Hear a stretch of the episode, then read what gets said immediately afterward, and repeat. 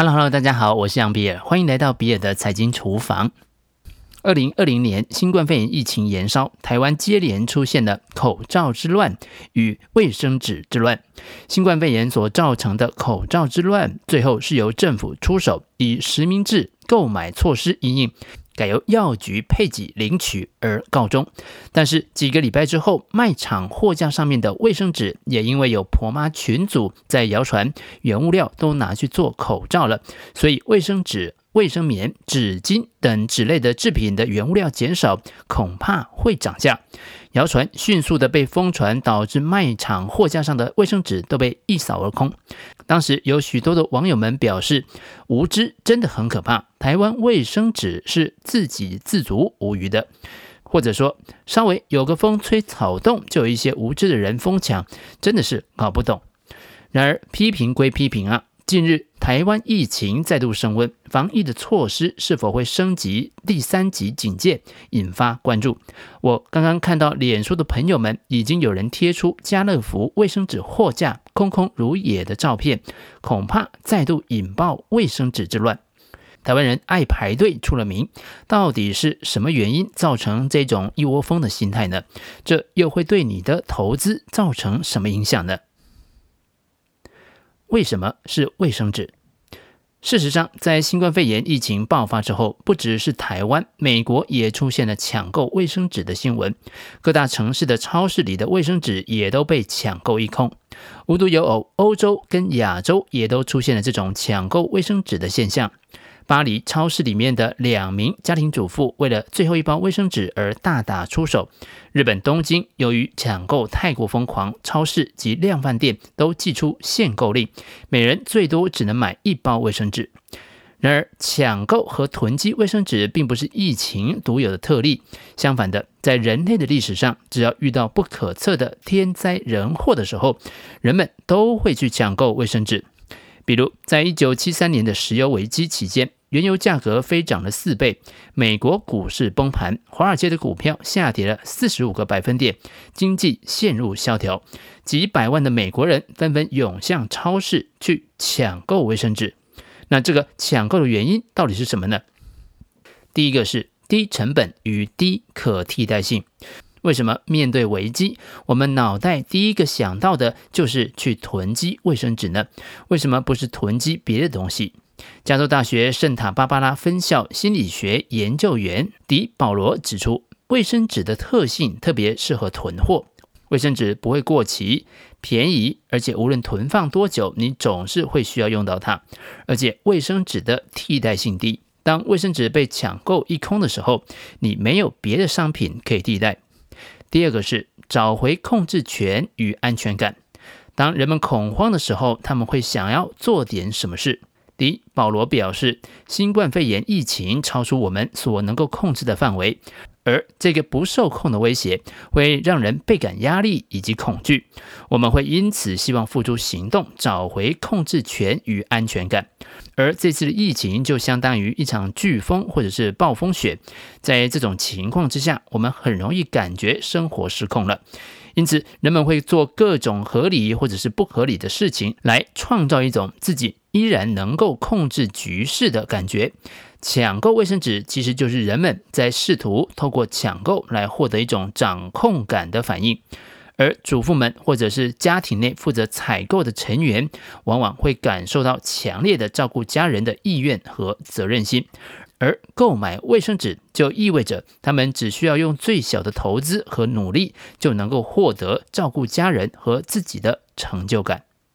第三个是模仿行为。当所有的人都在囤积卫生纸的时候，就算明明知道卫生纸对防疫没有帮助，人还是会出现模仿行为。新加坡国立大学社会系教授陈恩赐说。面对不确定性，人们会试着从其他人身上寻找行为依据。他指出，当少部分人开始不理性的囤货，其他人倾向于模仿这个行为。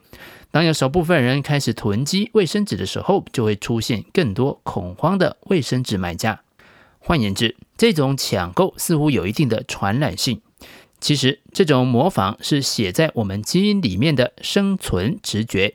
我们的老祖先生活在远古丛林当中，当其中一名成员发现某种危险而开始逃跑的时候，其他人也会开始奔跑，不管他们是不是看见了真正的危险。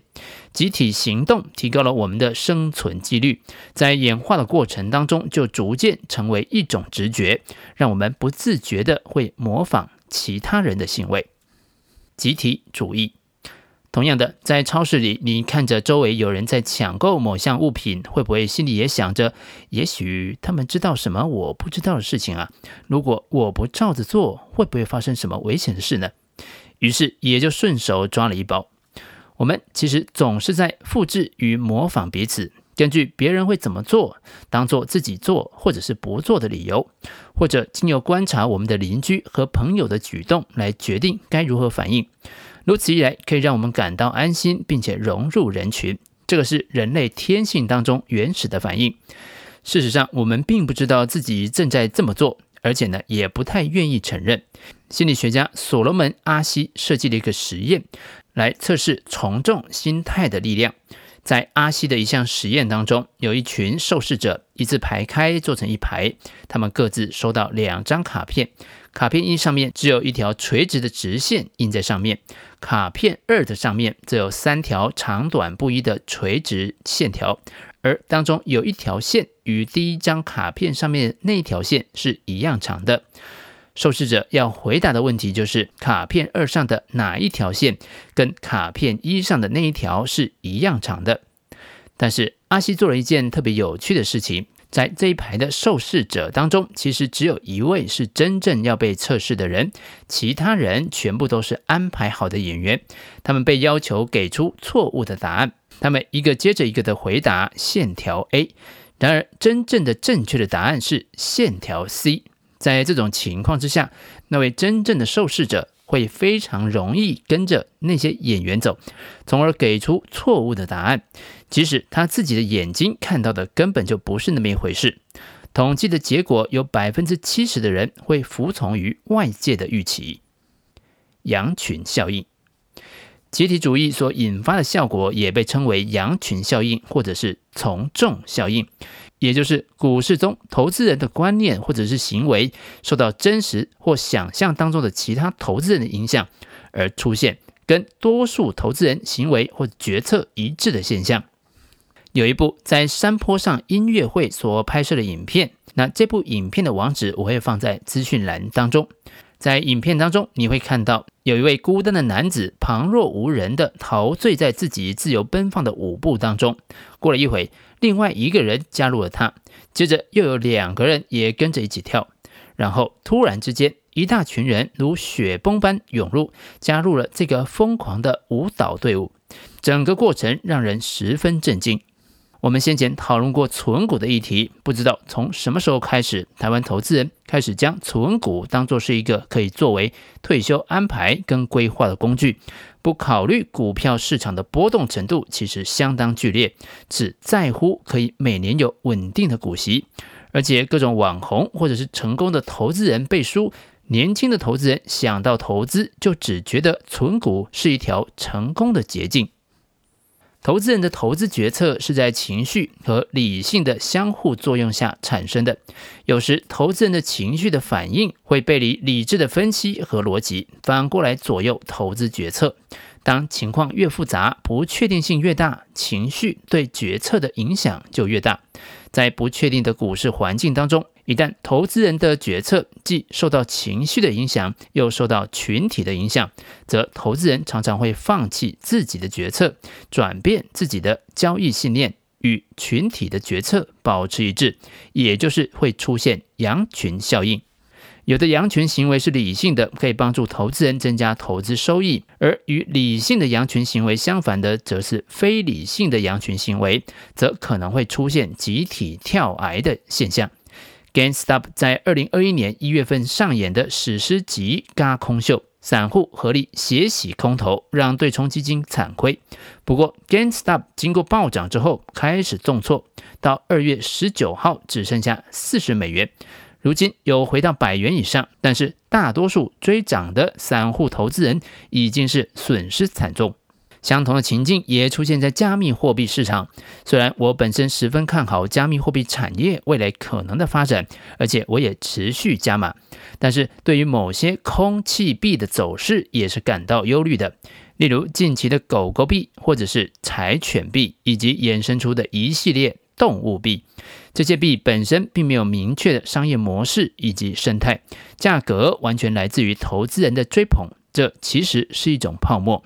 两年前，在加密货币市场的投资人就好比那位独自在山坡上跳舞、扭动身体的男子，他完全沉醉在他对那首歌曲的喜爱。但后续一群人蜂拥而入，就可能是集体主义，或者是凑热闹、蹭热点，一窝蜂。当然，我观察身边，其实真正入场加密货币的人并不多，这个泡沫或许还没有想象中的大。但是，只要随着加密货币各种题材不断发酵，或者是价格不断创新高，就一定会有更多人迫不及待地下到舞台的中央，想要随着音乐跳舞，或者是认为，诶，既然大家都在跳，不跳好像有点奇怪吧。以上就是比尔的财经厨房想要提供给你的，让我们一起轻松活好每一天。我们下次见，拜拜。